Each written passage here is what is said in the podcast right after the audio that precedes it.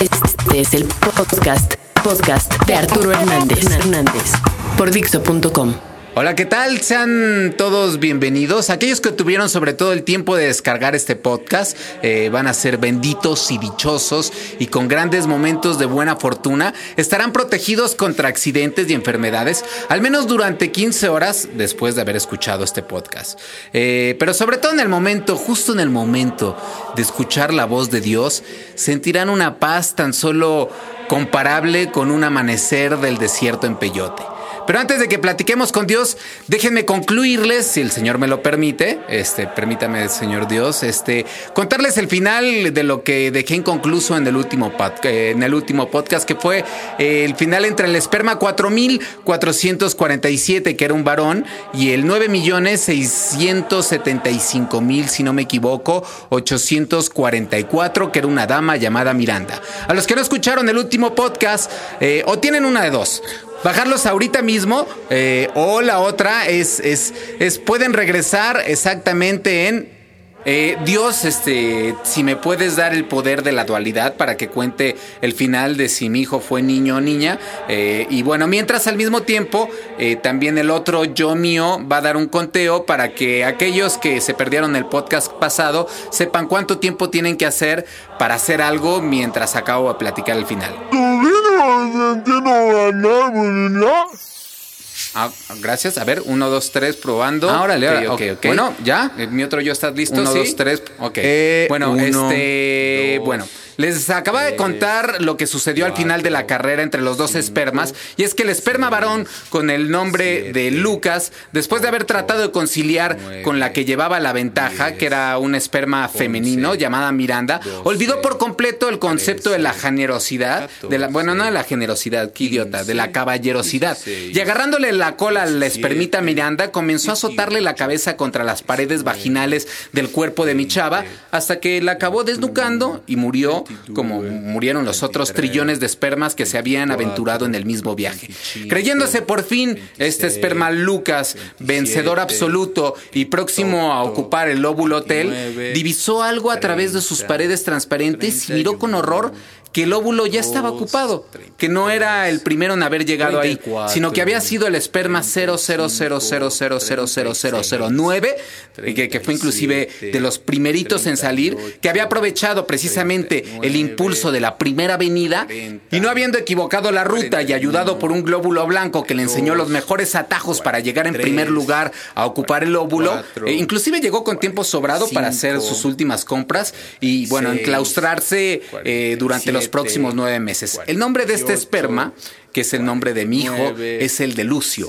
Este vio cómo este esperma sobrado de Lucas miraba con terror la escena eh, a través de las paredes transparentes, como, como los chavitos pobres cuando se ponen a ver eh, pues las televisiones del Palacio de Hierro y ponen la naricita. Creo que era básicamente como la misma imagen, ¿no?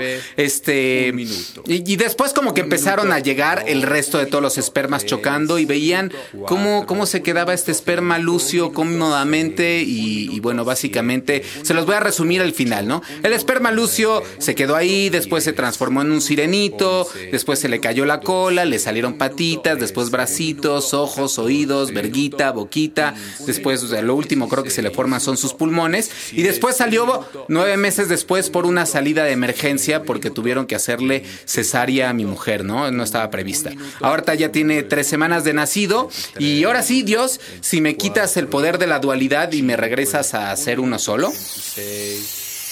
Ok, muchas gracias. Ah, ok, ya. Ahora sí, a todos aquellos que se esperaron, este, lo que viene adelante ya lo pueden escuchar independientemente de que hayan escuchado mi último podcast.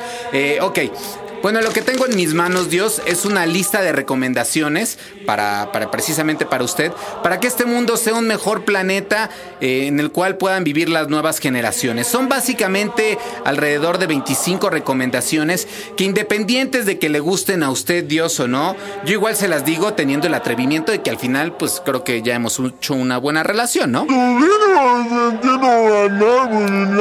Ok, bueno, no le voy a decir las 20 ahorita, pero sí al menos, este, pues les voy a decir le voy a decir la primera y ya vamos a ver, porque me está diciendo Dios que se va a tener que ir en cualquier momento. Este, bueno, eh, se las voy soltando.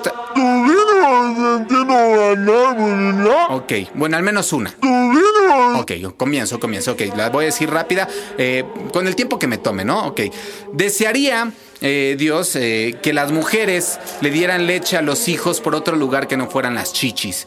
El motivo es que me cuesta como mucho trabajo, la verdad, después de haber visto a mi hijo, tener líbido después de ver que primero chupa a mi hijo las chichis de mi mujer y después no se me antoja como que andar lamiendo la baba seca de él, ¿no?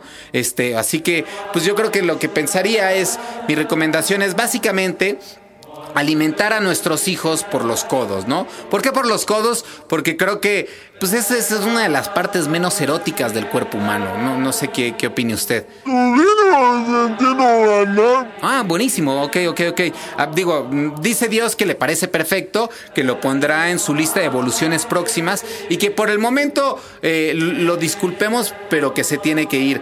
Así que, este, bueno, lo que quiero hacer, este fue un podcast un poquito fugaz porque he tenido que estar haciendo demasiadas cosas, pero quiero invitarlos a todos ustedes a que hagamos esto. Eh, piense en recomendaciones en las cuales yo se las pueda leer a Dios y que recomendaciones como esta, ¿no? Olvidémonos de darle eh, a los niños leche por medio de los senos, sino por medio de los codos, por esta razón. ¿Por qué quitan el líbido? Hagan ese tipo de recomendaciones, yo se las voy a dar a Dios en su mano y creo que esta es una mejor manera de tener como un mejor mundo y sobre todo que tenemos a Dios aquí, podemos pedirle lo que quiera. Así que los dejo y nos vemos hasta la próxima. Acabas, de escuchar el podcast de Arturo Hernández, Dixo.com.